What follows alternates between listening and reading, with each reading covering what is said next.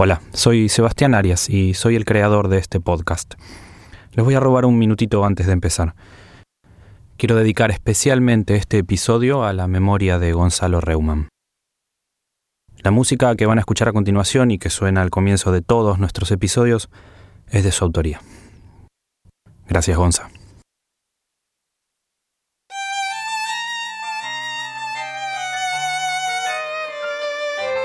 Un libro que leí hace un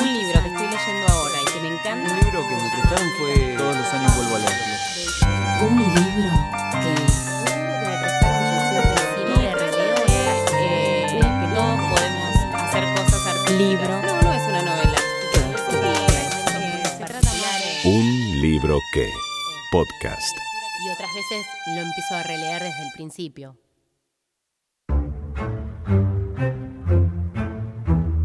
Hola, soy Santiago Scheffer y elegí este libro porque llegó a mis manos recomendado en un momento bastante particular de mi vida donde estaba transitando mucho escenario teatral y, con muchos autores y actores y directores y, y la verdad que fue un momento muy lindo de mi vida y, y el libro me, me- me encantó, ¿no? Me llevó a pensar que cuando uno se propone a veces cosas como imposibles este, se pueden lograr. Quizás lleva un poco más de tiempo, ¿no? Como dice el refrán, pero se pueden lograr.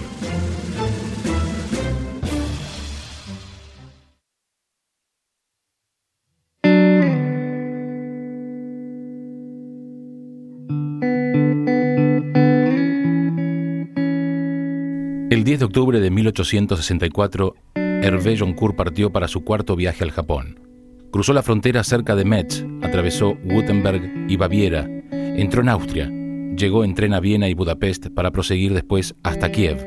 Recorrió a caballo 2.000 kilómetros de estepa rusa, superó los Urales, entró en Siberia, viajó durante 40 días hasta llegar al lago Baikal, al que la gente del lugar llamaba el Santo. Descendió por el curso del río Amur, bordeando la frontera china hasta el océano, y cuando llegó al océano se detuvo en el puerto Sabrik durante ocho días, hasta que un barco de contrabandistas holandeses lo llevó al cabo Teraya, en la costa oeste del Japón. A caballo, viajando por caminos, atravesó las provincias de Ishikawa, Toyama, Niigata y entró en la de Fukushima.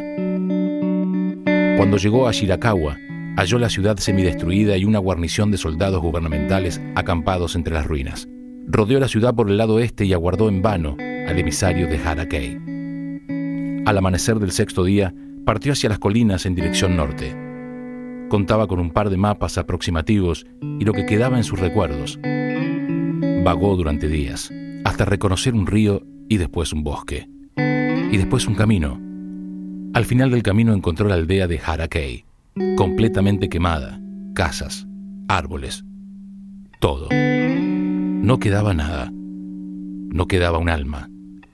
Hervé Joncourt permaneció inmóvil, mirando aquel enorme brasero apagado. Tenía atrás de sí un camino de 8.000 kilómetros y delante de sí la nada. De repente vio algo que creía invisible. El fin del mundo. Hervé Joncourt permaneció durante horas entre las ruinas de la aldea. No era capaz de marcharse aunque supiera que cada hora perdida allí podría significar el desastre para él y para toda la Ville-Dieu. No tenía huevos de gusano y aunque los hubiera encontrado, no le quedaban más que un par de meses para cruzar el mundo antes de que se abrieran, transformándose en un cúmulo de inútiles larvas. Un solo día de retraso podía significar el fin. Lo sabía. Y sin embargo, no era capaz de marcharse, de modo que permaneció allí hasta que aconteció una cosa sorprendente e irracional. De la nada, de repente, apareció un chico, vestido con harapos, caminaba con lentitud, mirando fijamente al extranjero con el miedo en los ojos.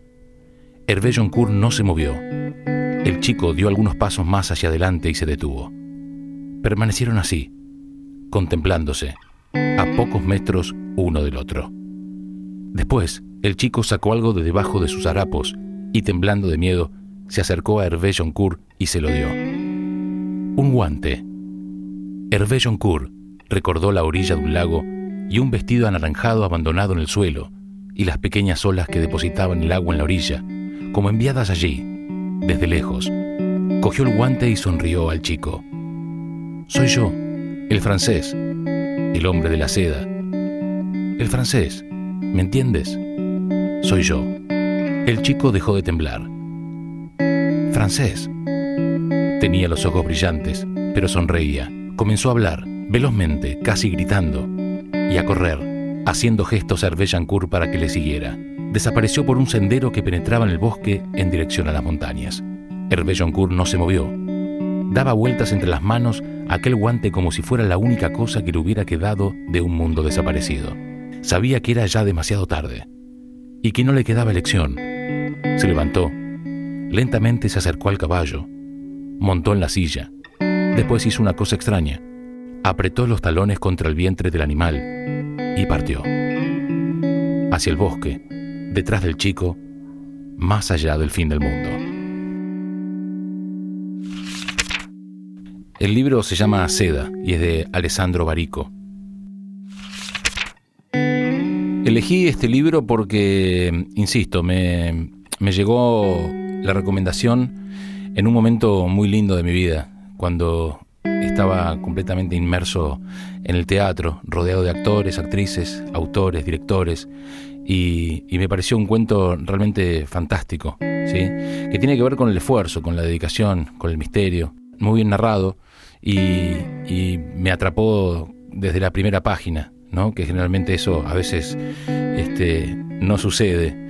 Eh, y hasta el final, son esos libros que uno este, quizás en vacaciones te lo comes en tres días, no mucho más. Es un libro que también este, suelo regalar. Cuando cuando me acuerdo y cuando sé que un libro puede llegar a ser un buen regalo para, para el, agasajado, es un libro que, que, he vuelto a regalar. Creo que ya lo regalé tres veces y con muy buenos resultados, por cierto.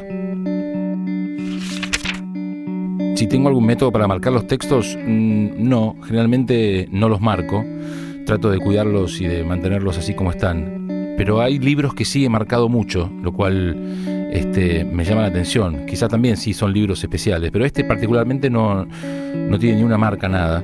Inclusive a veces me molesta mucho cuando, cuando marcan los libros doblándole la punta de la hoja, me, me, pone medio incómodo.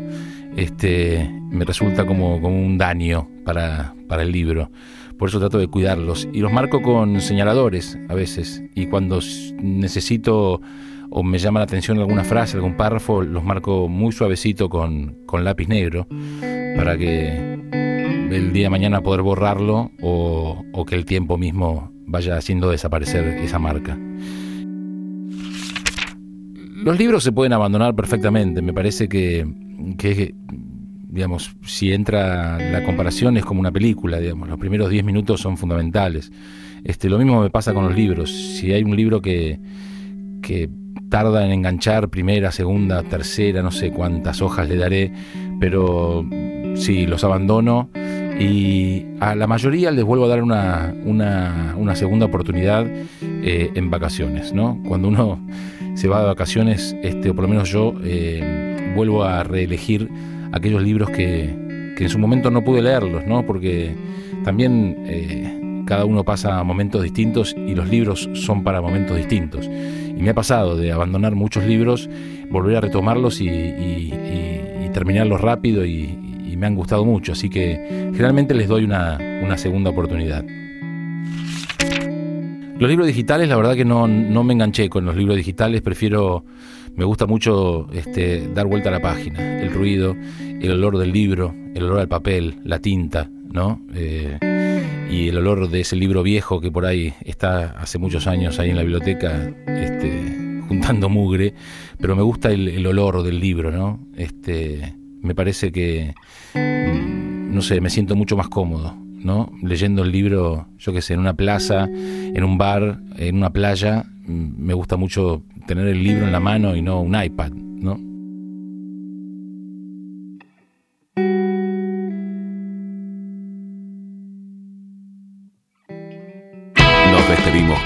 Esperando el fin del verano de Los Charmanders. Podés descargarte su disco Dinero e Inteligencia lo son todo en loscharmanders.bandcamp.com.